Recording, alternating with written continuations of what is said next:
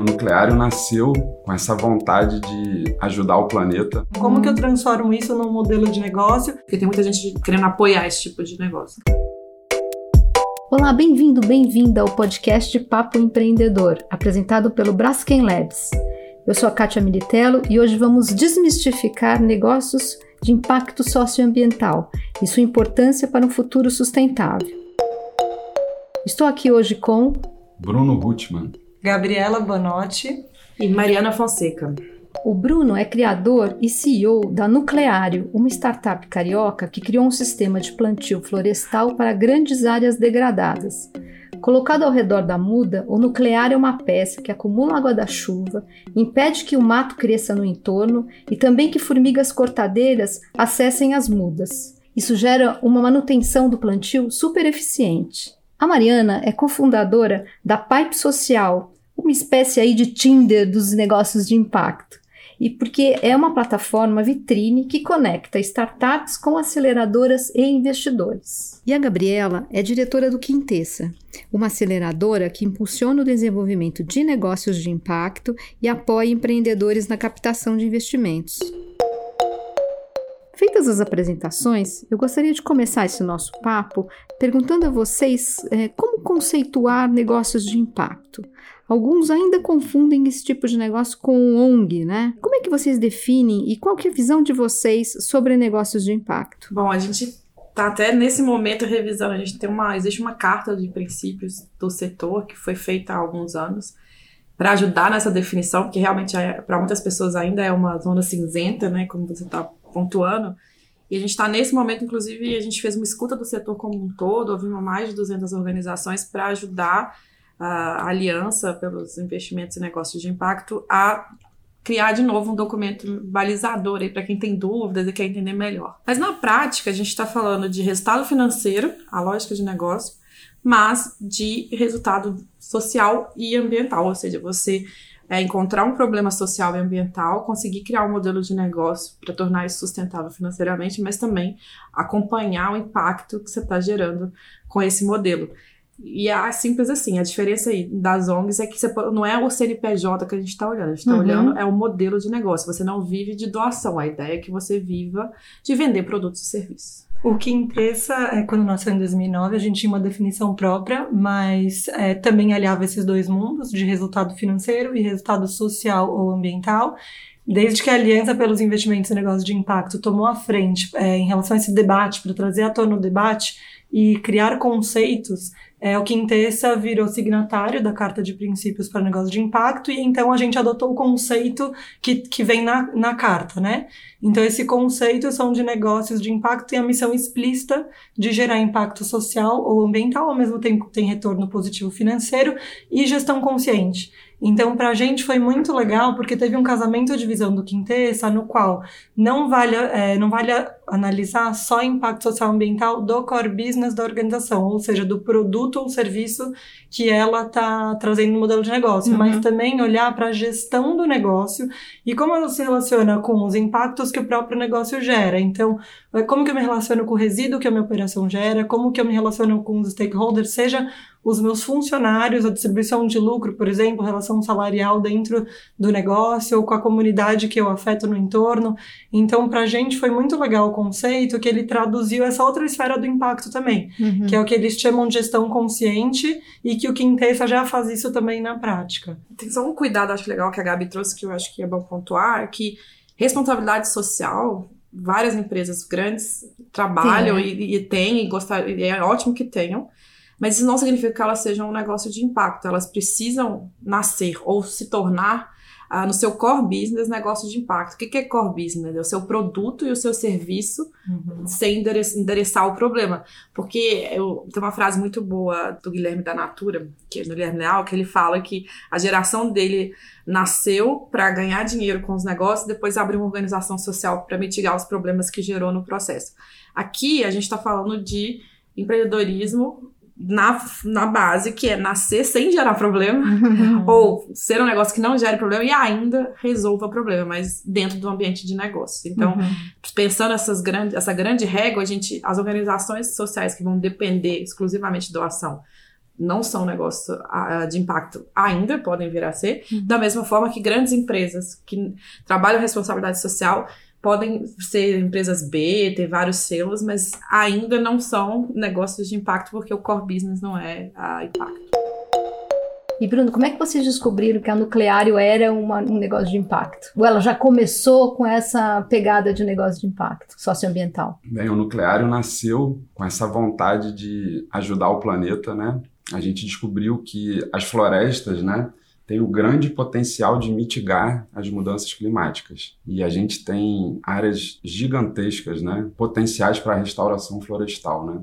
Essas áreas são improdutivas e abandonadas. O retorno da floresta é muito importante para a gente mitigar essas mudanças climáticas. Quando a gente fala de restauração florestal, a gente está falando de retornar o bioma original onde ele estava, né? A gente está sempre focado nas áreas prioritárias. No caso do Brasil, as reservas legais Uhum. e as APPs, áreas de proteção permanente. As matas ciliares ao longo dos rios, os topos de montanha, as áreas inclinadas, que tem por lei no Código Florestal uma responsabilidade de serem restauradas, né? Uhum. a gente começou a mapear todas as dificuldades e todas as atividades realmente da restauração florestal e a gente descobriu que a manutenção pós-plantio das mudas é realmente o principal gargalo para a gente conseguir escalar a restauração florestal. A gente está falando de cuidar dessas mudas, né? Não adianta a gente plantar 100 mil mudas, 10 milhões de mudas e ir embora, tá? Uhum. Elas todas estão fadadas a morrerem. Então, Uhum.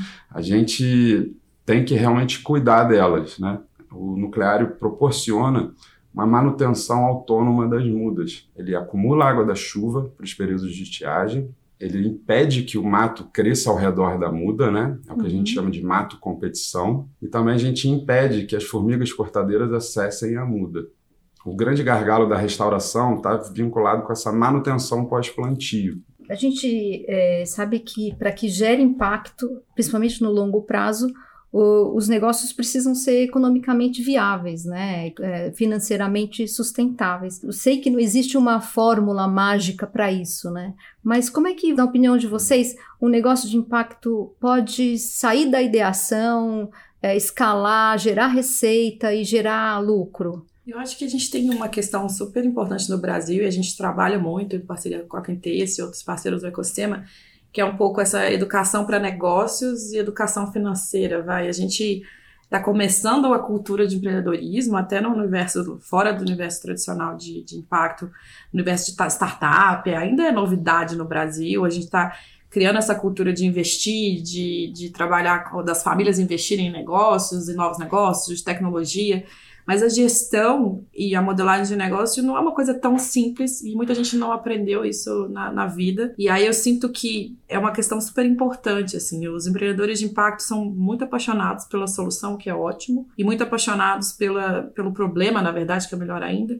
Mas eles têm um desafio dessa gestão financeira. Então eu acho Uhum. que se você hoje quer abrir um negócio na área de impacto social, não é, menospreze a necessidade de entender essa lógica de gestão financeira, essa lógica de gestão de negócio, governança, que não são coisas dadas, não são coisas simples. Tem muita gente que faz muito bem há muitos anos em outros mercados. é, e isso tem que ser levado também em conta. Eu acho que os empreendedores sofrem muito quando se assustam, quando a empresa começa a dar certo, elas crescem. Essa gestão, como você não se preparou para ela, você leva muito susto e é geralmente onde começa a ter gargalo. Se você olhar a base da Pipe Social hoje, a estatística que a gente tem, a maior parte dos empreendedores estão numa fase da jornada que a gente chama de organização de negócio. Ele teve a ideia, validou a ideia, rodou ali um protótipo, o protótipo funcionou, aí ele fez um piloto para rodar na prática, sem ser dentro do laboratório, o piloto funcionou, aí ele foi vender a primeira vez, fez um MVP. Ou alguém comprou, então eu consigo vender, ele funciona, Aí agora eu vou, eu vou começar a organizar o um negócio para ele ser um negócio. Aí todo mundo geralmente para e aí sofre mais. E no Quintessa, vocês ajudam os empreendedores a fazer plano de negócios? Então, especialmente eu concordo 100% com o que a Mari disse, porque é justamente o foco do Quintessa. É auxiliar os empreendedores a estruturar e trazer perenidade para a gestão do negócio. Então a gente entende que os empreendedores, aqui o Bruno é um ótimo exemplo, né, que soube falar com muita profundidade do problema ambiental que ele está tentando solucionar. Então os empreendedores vêm com esse, esse embasamento, mas não necessariamente eles têm o background de gestão, né? Então uhum. como que eu transformo isso num modelo de negócio que seja viável financeiramente dentro de uma lógica de operação de um negócio? Uhum. Então tem uma série de desafios que a Mari já falou que é onde o Quintessa quer ser o parceiro do empreendedor para ajudá-lo a estruturar. Então seja na gestão financeira, em processos, em governança e principalmente na área de vendas comercial, marketing, vendas, que é um ponto que eu queria explicitar também da tua primeira pergunta de como sair da ideação e ir para um estágio de maturação mais desenvolvido, que é o olhar para o cliente. Uhum. Então, geralmente, o empreendedor ele entende muito da dor do beneficiário, é. que é, no caso do Bruno, por exemplo, o aspecto ambiental. Ele tem muita profundidade do, da questão ambiental, pode ser social, por exemplo, a HandTalk, que é um aplicativo de tradução de português para Libras. Ele entende muito da dor e da dificuldade do surdo em se comunicar. Uhum. Mas eles chegam no Quintesse, nesse estágio de negócio, com muito pouca clareza da dor de quem paga a conta, uhum. que é o cliente de fato. Então, para quem que a Nucleário vai vender? Para quem que a Handtalk vai vender?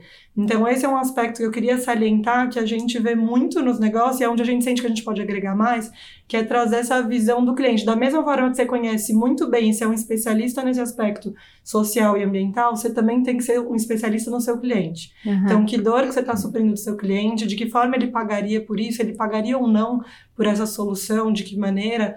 Então, um aspecto que a gente vê que é muito relevante justamente nesse estágio de negócio que você mencionou, que é da ideação para validação ou tração. Bruno, vocês criaram um produto super inovador, né, baseado em biomimética, tal. Para quem vocês vão vender esse produto? Quem é o consumidor da Nucleário? Hoje em dia nós mapeamos diversos segmentos de mercados. A gente está priorizando as grandes empresas e as grandes propriedades que demandam restauração florestal em larga escala. E a gente pretende estar tá atingindo também os pequenos e os médios proprietários e até os sitiantes que têm dificuldade de cuidar dos seus palmares. O nucleário, né, ele nasceu por uma causa, né, uma causa de restauração florestal em larga escala que é essencial para o planeta Terra. E a gente já vem trabalhando com isso há muito tempo e só agora que a gente realmente descobriu essa questão dos negócios de impacto e a gente está muito feliz porque a gente está se encontrando com uma família de negócios que estão alinhados com o nosso propósito. Ah, isso é muito interessante, muito. né? Porque você uhum. começou um projeto e de repente viu, nossa, eu, eu, faço muito mais do que vender um produto, né? No uhum. Quintense a gente se depara muito com esse tipo de situação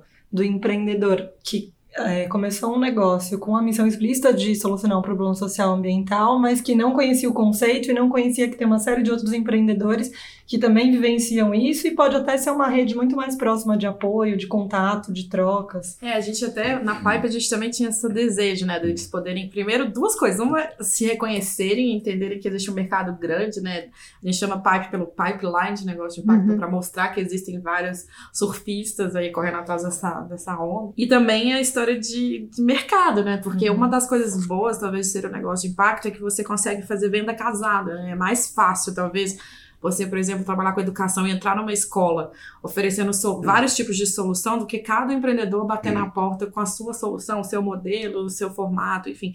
E isso é muito bem-vindo no mercado. A gente tem co muito co-investimento, os investidores também querem investir junto, uhum. assim como os empreendedores também trabalham muito juntos. E é, é uma particularidade muito legal e que a gente tenta incentivar bastante, assim, que os empreendedores conheçam. E acho que tem uma coisa muito importante que são a, os empreendedores que trabalham com impacto. Por exemplo, a gente viu muita coisa na Amazônia, ou muita coisa no Centro-Oeste, na parte de agronegócio, que está preocupado em gerar impacto e eles não conhecem o mercado de impacto. Então eles sofrem às vezes, muitas vezes, buscando apoio uh, em aceleradoras tradicionais ou em fundos de investimento tradicionais, e aí eles chegam ali com aquele sonho e vão ver um foco muito só em negócio, que mata um pouco o sonho. E aí, quando eles descobrem que existe esse mercado 2,5, e isso também é uma quase, né? Encontrei Jesus, assim.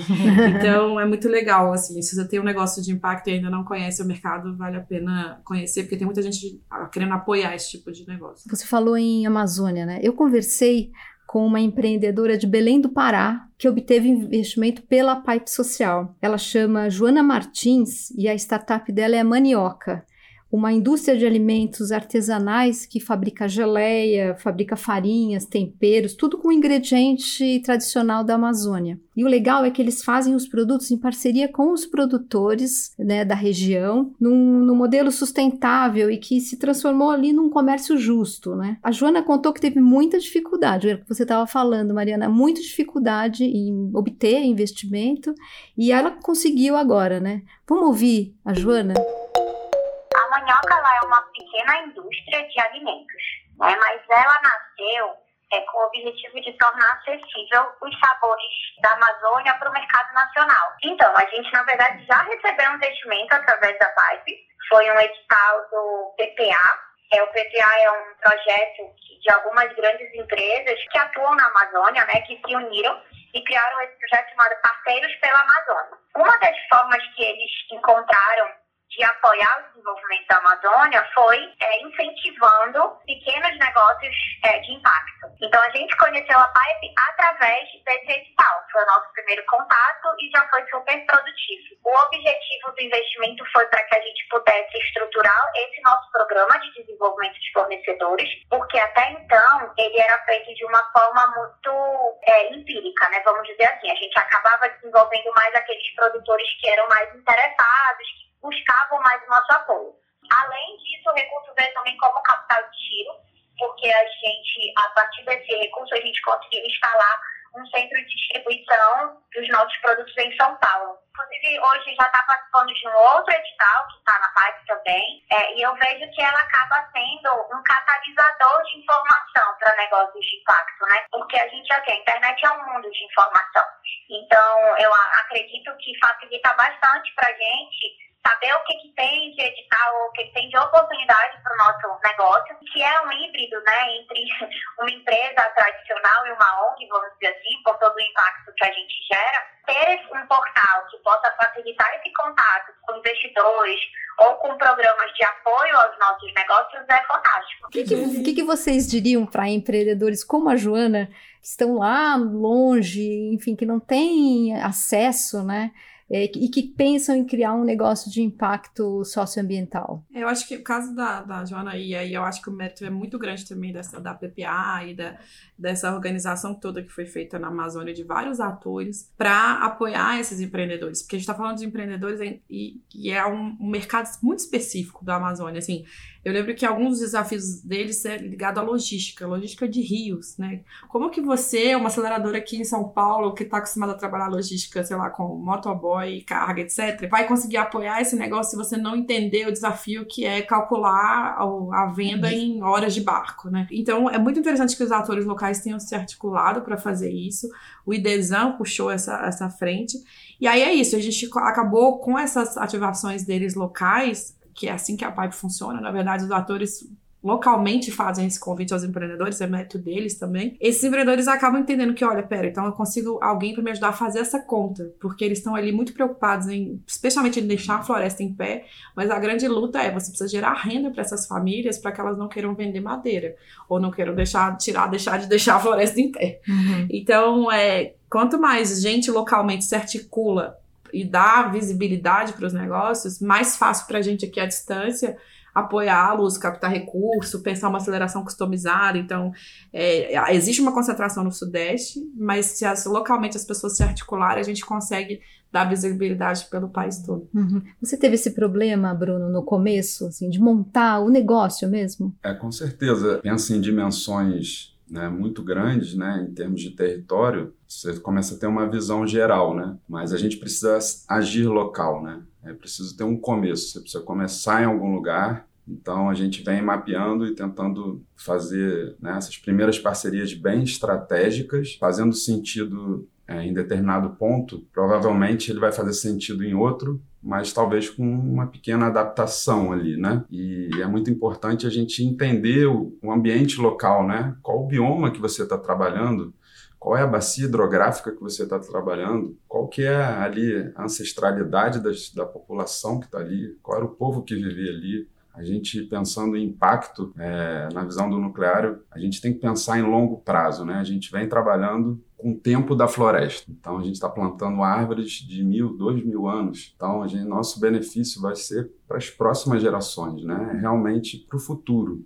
Então, a gente precisa realmente aprender a planejar em longo prazo. E as florestas estão aí, são um ótimo exemplo e inspiração. E, Gabriela, você tem eh, visto, você tem percebido no Quintessa mais interesse, mais investidor, tem mais gente preocupada em investir em negócios de impacto socioambiental? Com certeza. É, não só no suporte, pura e simplesmente, que nem o Quintessa que faz suporte, mas a gente não aporta é, recurso na startup, então tem outros players como o Quintessa, que também surgiram nos últimos anos. Quando a gente fala o Quintessa tem 10 anos, antes da gente, acho que eu poderia mencionar a Artemisia e a Choca como organizações que estão há mais tempo, é, mas de 10 anos para cá, a gente vê um número exponencial. Exponencial não porque ainda não é muita uhum. gente, mas um crescimento muito acelerado de organizações que atuam com negócio de impacto e investidores de negócio de impacto. Não só estruturados num, numa, num formato de investimento tradicional, como um venture capital ou um family office, que também tem uma estrutura, mas também investidores pessoa física. Uhum. Então, um dos produtos do Quintessa, inclusive, que a gente vem testando é, nos últimos anos, foi justamente atrair capital de pessoas físicas para financiar a aceleração ou efetivamente investir em negócios de impacto, e isso veio por oportunidade do mercado. Uhum. Não foi um movimento do Quintessa ir buscar os investidores, mas sim os investidores batendo na porta do Quintessa. E um outro ponto também dentro desse contexto, que eu acho super bacana, o Quintessa assessora negócios na captação de investimento. E na última assessoria que a gente finalizou, é, foi uma combinação de um family office de saúde que investiu no negócio e um venture capital tradicional. Então, isso para a gente é muito relevante, porque, obviamente, que o ecossistema de negócio de impacto tem um papel fundamental para trazer conceito, para disseminar, para estimular a pipeline de novos negócios e tornar isso uma realidade, mas realmente a gente tem um impacto quando isso deixa de ser algo do ecossistema e acaba atingindo o todo. Então, acho que um aspecto legal disso também é ver o, o, o mercado tradicional se mobilizando e fazendo negócio de alguma forma com os negócios de impacto. Uhum. E, e, na Pipe, Mariana, é, em que estágio precisa estar a empresa para conseguir investimento? Ou, ou não, não, tem essa é, distinção? A gente está nesse momento em campo fazendo um mapeamento de de investidores de impacto. A gente está num projeto que a gente colocou no mercado e captou recurso para exatamente entrevistar todo mundo que já investiu em negócios de impacto em diferentes estágios. Então, investidor anjo, uma venture capital, um family office, às vezes negócios super VCs enormes ou pessoa física, enfim, a gente pegou de tudo um pouco. Foram até agora 15 entrevistas e depois a gente vai para o mercado ouvir os empreendedores. A ideia é entender qual é o padrão, como foi essa lógica, porque Existe uma lógica no mercado de startup de, de, um pipeline, né? Que você vai. O ideal é que você capte recurso depois que você tracionou. Porque, enfim, você vai usar melhor esse recurso. E aí tem os tickets, né? Que ah, vai de até 100 mil, até 200, até 500, até 1 milhão, acima e tal. Mas a gente queria saber se essa lógica faz sentido também para os negócios de impacto. Porque é um pouco misturado. É o que, que eu, para mim, o que é o que um pouco que a Gabi também falou. Tem muita gente de fora querendo vir para o mercado sem saber como. Então acaba que a gente, como, como organização do setor, acaba tendo, criando produtos ou soluções ou consultorias para explicar para eles o mercado e como eles podem experimentar esse mercado. Para mim, eles estão experimentando, então eles estão buscando mecanismos para isso, né? A gente tem mecanismos de empréstimo, que são tickets mais baixos para os negócios tradicionais, você pode pegar ali 50, 100 200 até 500, 600 mil reais de empréstimo. E aí, geralmente, você precisa estar faturando, porque a preocupação dessas pessoas que vão te emprestar é se você vai ter condição de pagar, eles nem vão cobrar juros altíssimos, tem várias negociações interessantes exatamente por ser um negócio de impacto. Mas, se você não fatura, é complicado, porque como você vai depois pagar essa dívida? Por outro lado, você também tem o universo de VCs, anjos, que vão olhar para equity, né? Eles vão pegar cotas aí da sua empresa. Em geral, esses não necessariamente necessitam que você fature, mas eles vão apostar muito na escalabilidade do seu negócio para poder garantir no futuro um retorno, que você cresça e essa, essa, essa porcentagem da empresa valha mais dinheiro. Se você é um negócio que tem visão, que quer crescer muito, você não precisa crescer, você não precisa ser um negócio de impacto e ser enorme.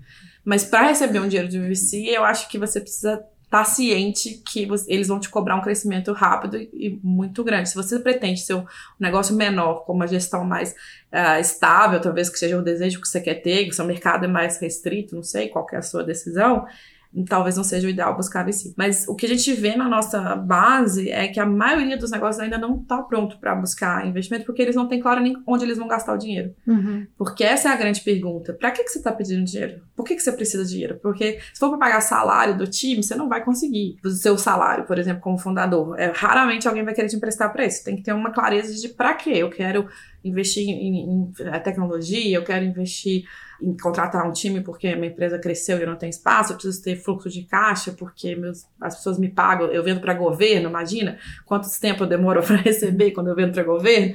Então, enfim, tem várias questões que são particulares, mas de novo, a gente volta para aquela questão. Precisa ter um pouco de noção de negócio para você não queimar esse dinheiro e ter uma dívida. Uhum. Se o seu uhum. negócio está se pagando e você ainda não viu onde você precisa injetar uma grande quantia de dinheiro, o ideal é não pedir dinheiro. É pedir, é pedir conselho. Não pede dinheiro, pede conselho. E às vezes o conselho vem com dinheiro, fica a dica. Vocês conseguiram investimento já, Bruno? Vocês vão atrás de investimento ou não? A Nucleário ainda é uma empresa totalmente independente, tá? A gente ainda é bem feliz por isso. O que a gente conseguiu de investimento foi de recursos não reembolsáveis, por ser um projeto inovador. A gente está alinhado com a lei da inovação, é uma lei brasileira, né? Que dá subsídio a projetos inovadores. Então, toda a parte de prototipagem e desenvolvimento a gente conseguiu através dessa lei. E a gente foi premiado também em alguns concursos internacionais. Foi como se fosse um investimento, né? A gente né, recentemente foi premiado lá no, nos Estados Unidos, na Califórnia, num concurso mundial de projetos que usam a biomimética para mitigar as mudanças climáticas. É, a gente foi premiado em 100 mil dólares, que é um cheque que seria equivalente ao que um investidor anjo investe né, no início de uma startup. Que legal. Então a gente está muito feliz por estar tá conseguindo reinvestir na empresa, né? Para realmente agora escalar nossa produção, gerar atração, dar um próximo passo e ficar realmente muito mais atrativo para investidores e com uma estrutura empresarial e corporativa mais robusta, né? Muito legal, gente. Super obrigada pela presença de vocês no podcast Papo Empreendedor. Espero que inspire, né, as pessoas que estão nos ouvindo a seguir por esse caminho dos negócios de impacto, né? Super obrigada. Obrigada, obrigada a você, você pelo convite. Papo Empreendedor é um podcast que está contando histórias de pessoas e empresas que aliam a preocupação em resolver um problema da sociedade com um modelo de negócios financeiramente viável. Todas as startups que participam do Papo Empreendedor foram aceleradas pelo Braskem Labs Scale, que é um programa que desde 2015 já apoiou mais de 60 startups com negócios que trazem impacto positivo para a sociedade e para o meio ambiente. Você quer saber mais sobre o programa de aceleração do Braskem Labs? Vai lá em braskenlabs.com. Este é o quarto programa da série. Você pode ouvir todos os podcasts do Papo Empreendedor pelo Spotify. Obrigada por nos acompanhar e até o próximo.